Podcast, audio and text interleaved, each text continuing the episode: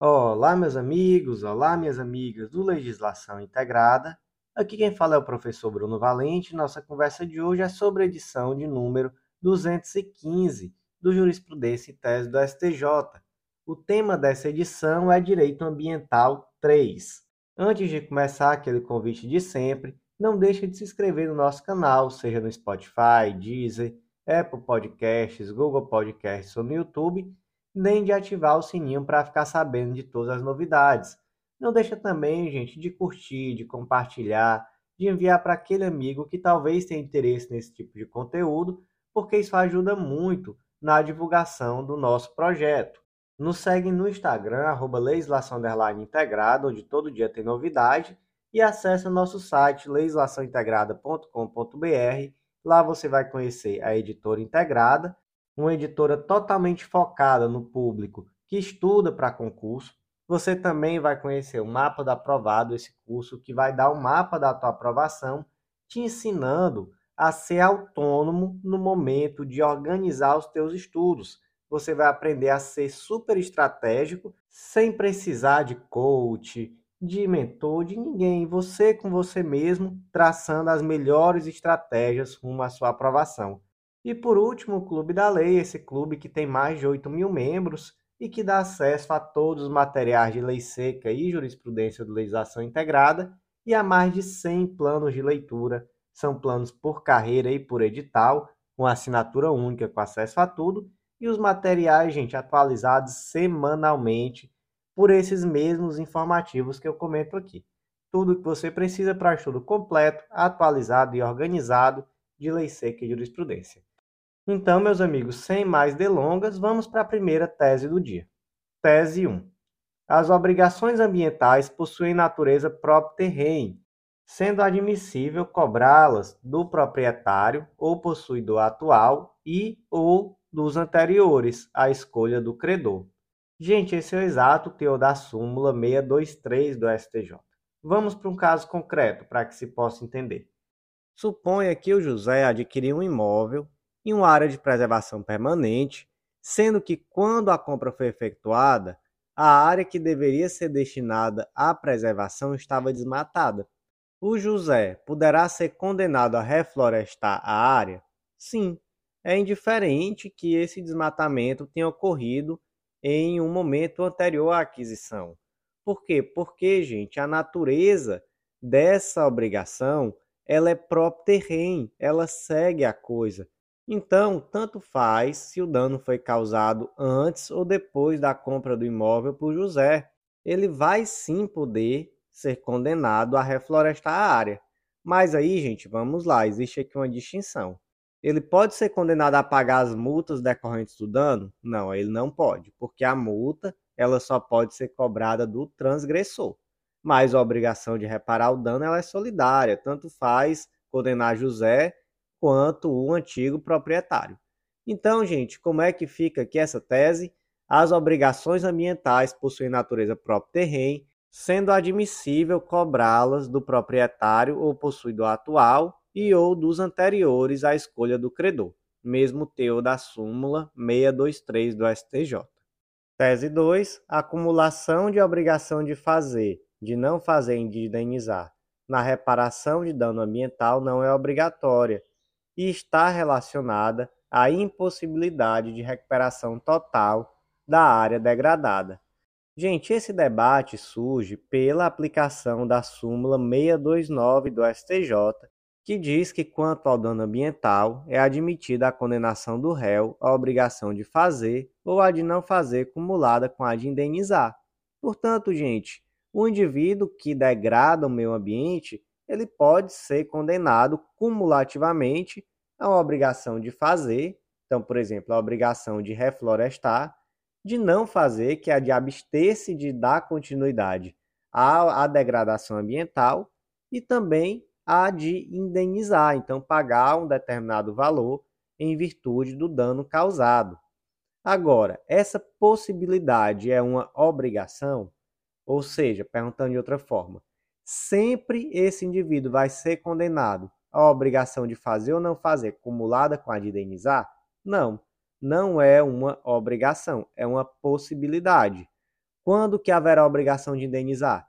Quando não for possível a recuperação total da área degradada.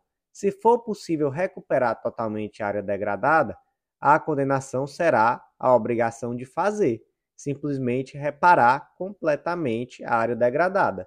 Se em uma determinada situação não for possível a reparação total, aí sim é possível a acumulação com a obrigação também de indenizar. Então, como é que ficou a tese? A acumulação da obrigação de fazer, de não fazer e de indenizar na reparação de dano ambiental não é obrigatória e está relacionada à impossibilidade de recuperação total da área degradada. Tese 3. O termo inicial do prazo prescricional para o ajuizamento da ação de indenização decorrente de dano ambiental se inicia quando o titular do direito subjetivo violado tem conhecimento do fato e da extensão e de suas consequências, conforme a teoria da accionata. Então vamos lá, primeiro ponto, teoria da accionata. A partir de que momento surge a pretensão? A partir do momento que o indivíduo tem conhecimento do dano.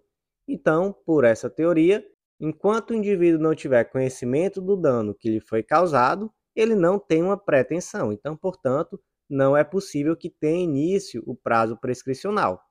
No caso concreto aqui específico, vamos lá. A empresa X construiu uma represa com o objetivo de viabilizar a construção de uma usina hidrelétrica. Em maio de 2011, a obstrução ela foi ativada, impedindo a movimentação do pescado no seu leito, e isso provocou uma grande mortandade de peixes. Em 2016, foi proposta a ação requerendo indenização em virtude do dano ambiental causado. Certo, vamos lá, primeiro ponto. O STJ entende que existe aqui um prazo prescricional ou entende que a qualquer tempo é possível propor essa ação indenizatória.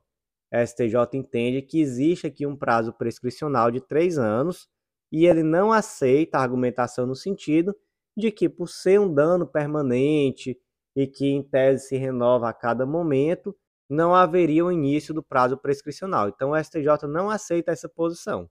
Na verdade, o STJ aceita a posição de que em relação à obrigação de indenizar, existe um prazo prescricional de três anos. Certo. Segundo ponto, qual o termo inicial do prazo prescricional? Nesse caso concreto, o STJ entendeu que foi lá no ano de 2011, quando houve a ativação dessa obstrução artificial, ou seja, a ativação dessa barragem, porque a partir desse momento foi verificada a existência do dano. E nesse caso concreto especificamente, inclusive ainda no ano de 2011, teve uma audiência pública onde se debateu esse ponto, onde compareceram vários representantes da administração pública e da sociedade civil. Então, assim, desde 2011, o conhecimento acerca do dano causado era inequívoco por parte da administração e por parte de todos aqueles de toda a sociedade civil.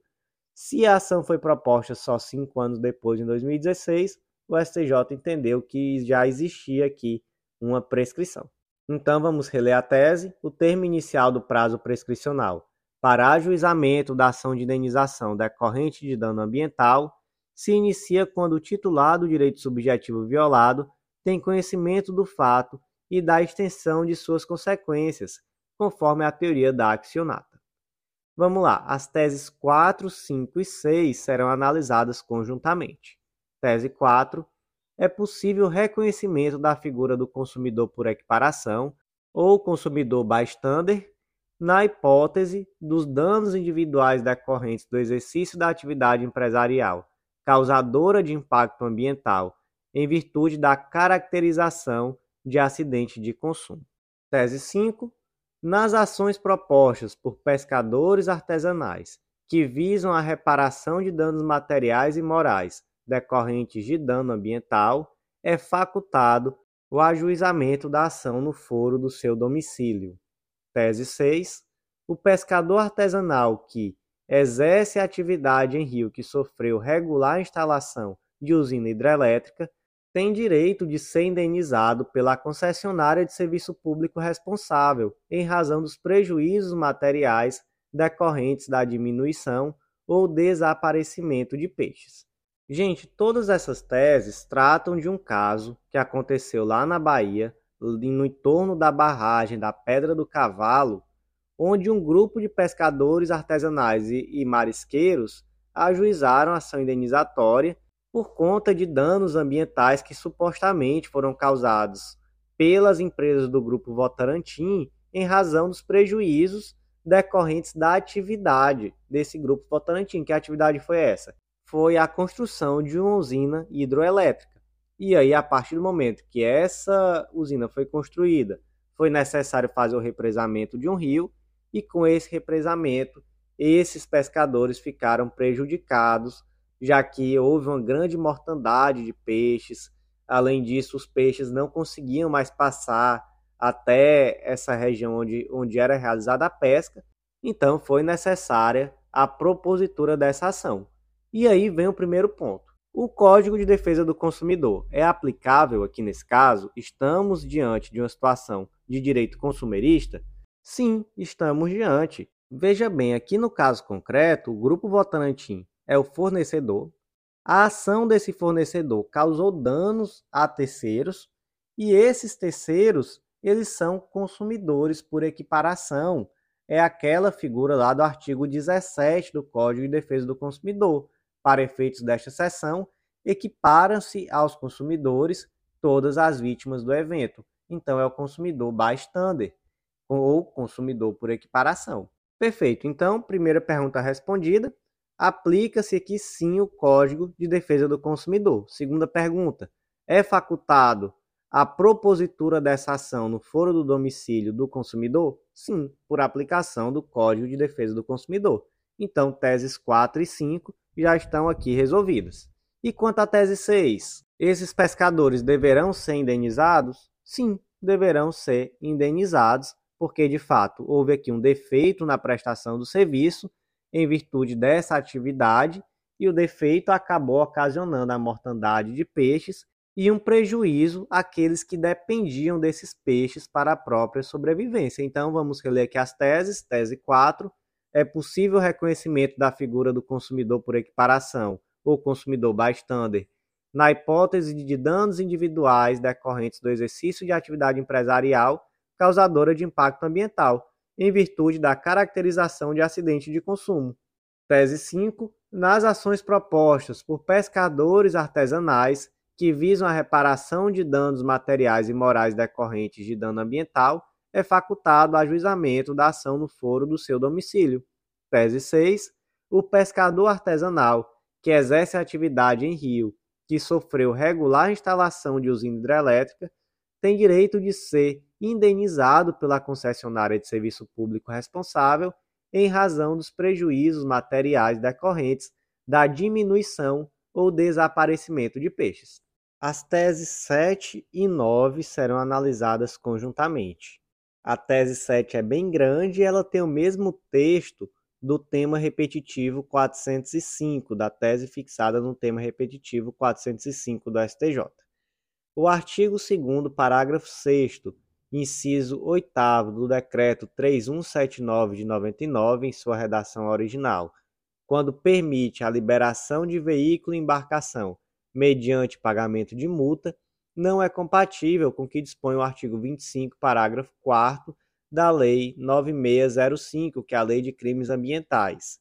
Entretanto, não há ilegalidade quando o referido dispositivo regulamentar admite a instituição do depositário fiel na figura do proprietário do bem apreendido por ocasião de infração nos casos em que é apresentada defesa administrativa, Anote-se que não se está defendendo a simplória liberação do veículo, mas a devolução com a instituição de depósito e os consectários legais que daí advêm, observado, entretanto, que a liberação só pode ocorrer caso o veículo ou a embarcação estejam regulares conforme as normas de regência, o Código Brasileiro de Trânsito.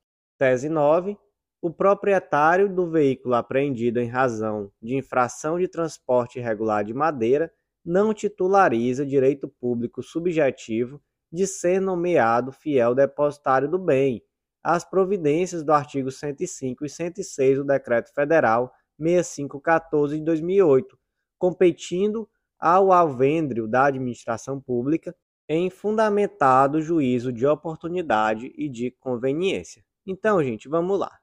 Caso concreto, o Joãozinho estava transportando madeira irregularmente, sem autorização de transporte, no seu veículo, e esse veículo foi apreendido. E aí o Joãozinho impetrou mandado de segurança, requerendo que, mediante o pagamento da multa correspondente, esse veículo lhe seja devolvido. Pergunta é: é possível essa devolução mediante o pagamento da multa? Não, não é possível. Mas, professor, eu sei que antigamente tinha um decreto vigente que permitia, não tinha? Tinha. Era o decreto 3179 de 99, lá na sua redação original. Ele trazia exatamente isso, essa possibilidade do veículo ser devolvido mediante o pagamento de multa. Mas esse dispositivo não é compatível com a Lei de Crimes Ambientais.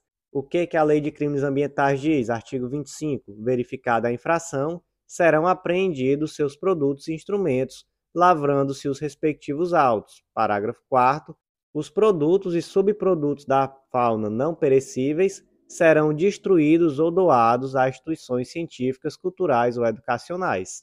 Então, não é possível essa interpretação dada ao decreto 3179 na redação original, ele não é compatível com aquilo que prevê a lei de crimes ambientais. Então, não é possível a simples liberação do veículo tão somente pelo pagamento da multa. Professor, mas a questão do depositário fiel, como é que funciona? Sim, aí é outra história. É possível que o indivíduo pague a multa e ele fique como depositário fiel daquele veículo. É possível. É obrigado? Não, não é obrigado. Então, a administração pública pode perfeitamente deixar o proprietário do veículo como depositário fiel, com todas as implicações legais disso. Pode. Mas, caso ela entenda que não é o caso, ela não precisa fazer. Trata-se de uma decisão de conveniência e oportunidade. Então, gente, não é viável esse mandado de segurança, primeiro porque o simples pagamento da multa não importa a liberação do veículo, e segundo, porque a questão do proprietário ficar como depositário fiel não é uma questão de direito subjetivo, se trata, na verdade, de uma decisão de conveniência e oportunidade da administração. Então, gente, como é que ficaram aqui as teses? Tese 7, o artigo 2 parágrafo 6 inciso 8 do decreto 3179 de 99, em sua redação original, quando permite a liberação de veículos e embarcações mediante pagamento de multa, não é compatível com o que dispõe o artigo 25, parágrafo 4 da Lei de Crimes Ambientais. Entretanto, não há ilegalidade quando o referido dispositivo regulamentar admite a instituição do depositário fiel na figura do proprietário do bem apreendido por ocasião de infração nos casos em que é apresentada defesa administrativa, Anote-se que não se está defendendo a simplória liberação do veículo, mas a devolução com a instituição de depósito e os consectários legais que daí advêm. Observado, entretanto, que a liberação só poderá ocorrer caso o veículo ou embarcação estejam regulares nas formas do Código Brasileiro de Trânsito. Isso daqui é um tema repetitivo, tema 405. E a tese 9 também é um tema repetitivo, tema 1043, o proprietário do veículo apreendido em razão de infração de transporte irregular de madeira não titulariza direito público subjetivo de ser nomeado fiel depositário do bem às providências do artigo 105 e 106 do Decreto Federal 6514 de 2008, competindo ao alvédrio da administração pública em fundamento de oportunidade de conveniência. Seguindo em frente, tese 8, a apreensão do instrumento utilizado na infração ambiental, fundada na atual redação do parágrafo 4 do artigo 25 da Lei de Crimes Ambientais, independe do uso específico, exclusivo ou habitual para empreitada infracional. Gente, mais uma tese repetitiva, aqui é o tema 1036 do STJ. E aqui uma tese que está totalmente relacionada com as duas teses anteriores. Qual é a questão aqui? Imagina que o Joãozinho estava transportando madeira ilegalmente. O Joãozinho teve o veículo dele apreendido. O Joãozinho pode alegar que não é possível essa apreensão porque o veículo não é utilizado habitualmente e exclusivamente na empreitada criminosa? Não, não é possível. Então, gente, muitas vezes se cria situações em que se diz: "Não, aqui é um veículo alugado. Esse veículo, ele não pertence ao grupo criminoso. Na verdade, ele foi alugado e essa pessoa irregularmente utilizou para transportar madeira. E aí se tenta dessa forma blindar essa possibilidade de apreensão do veículo, dizendo não pertence a um terceiro, estava emprestado com o Joãozinho, ou então o Joãozinho alugou e utilizou irregularmente, eu não sabia. E aí se tenta desse tipo de argumento com o objetivo de evitar a apreensão do bem. Mas não cola.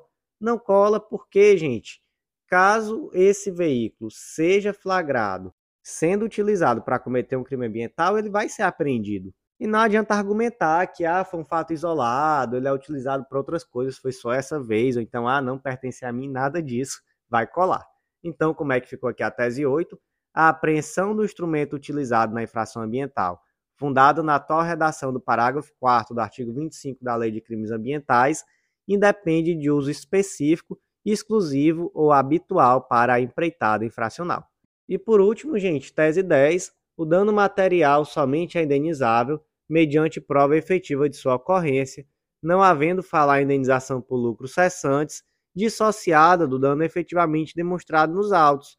Assim, se durante o interregno em que foram experimentados os efeitos do dano ambiental houve período de defeso, incidindo a proteção sobre toda a atividade de pesca do lesado, não há cogitar a indenização por lucros cessantes durante essa vedação. E aqui temos mais um tema repetitivo, é a tese repetitiva tema 834 do STJ, e ela inclusive é meio que repetida, porque lá na edição passada, edição 214, também tivemos teses sobre esse mesmo julgado aqui, e que diziam aqui basicamente essa mesma coisa. Qual foi o caso concreto? Aqui o caso concreto ele aconteceu em outubro de 2008. Foi um vazamento de amônia de, ocasionado por uma fábrica de fertilizantes que é subsidiária da Petrobras, em uma área que era de vegetação permanente, de mangue, lá nas águas do rio Sergipe. Em virtude desse vazamento, os pescadores da região ficaram impossibilitados de manter a atividade por um período de mais ou menos seis meses, sem que tenha sido dado nenhum tipo de amparo para a mitigação dos danos morais, materiais, enfim, de nada que aconteceu. E o que, que o judiciário decidiu nesse caso? Condenou a empresa a pagar danos morais a cada um dos pescadores, nesse caso aqui foi 3 mil reais de danos morais para cada um dos pescadores, mas não fixou dano material. Por que, que não fixou dano material? Porque o período que os pescadores ficaram impossibilitados de exercer a pesca coincidiu com um período de defeso e nesse período de defesa não era possível nenhum tipo de pesca. Então, os pescadores não conseguiram demonstrar que de fato eles tiveram prejuízo na pesca. Eles até conseguiram demonstrar prejuízos em, em outros aspectos da vida, já que eles viviam naquela região, a região foi afetada, então a forma de vida deles foi prejudicada, então até por isso danos morais. Mas danos materiais eles não conseguiram demonstrar. Por quê? Porque eles não tinham como pescar, já que era período de defeso. Então, por conta disso, o STJ entendeu que nesse caso concreto não caberia danos materiais, já que, havendo ou não vazamento de amônia, eles estariam impedidos de pescar durante esse período em que o dano ambiental foi experimentado. Então, gente, como é que ficou aqui a tese 10? O dano material somente é indenizável mediante prova efetiva de sua ocorrência, não havendo falar em indenização por lucros cessantes dissociada do evento efetivamente demonstrado nos autos. Assim, se durante o interregno em que foram experimentados os efeitos do dano ambiental, houve período de defeso, incidindo a proibição de toda atividade de pesca do lesado, não há cogitar em indenização por lucros cessantes durante essa vedação. Então, meus queridos, por hoje foi isso. Eu agradeço a você que ouviu até o final não deixa de curtir, deixar aquele comentário, porque ajuda muito na entrega desse conteúdo a outros interessados. Compartilha também com aquele amigo que porventura tem interesse. E aquele convite muito especial, acesse nosso site legislaçãointegrada.com.br, vem conhecer a editora integrada, o mapa da aprovada, esse curso que vai te dar autonomia na hora de organizar teus estudos de uma forma super estratégica e focada na tua realidade. E o Clube da Lei, esse clube de membros que dá acesso a todos os materiais de lei seca e jurisprudência do legislação integrada e a mais de 100 planos de leitura, materiais semanalmente atualizados por esses informativos aqui que nós comentamos em áudio e um estudo 100% focado no seu objetivo através dos planos que são por carreira ou por editais específicos, tudo em uma assinatura única. Tudo que você precisa para um estudo completo, atualizado e organizado de lei seca e jurisprudência. Então é isso, meus amigos. Aguardo vocês no Clube da Lei, no Mapa do Aprovado e também no nosso próximo podcast. Até lá.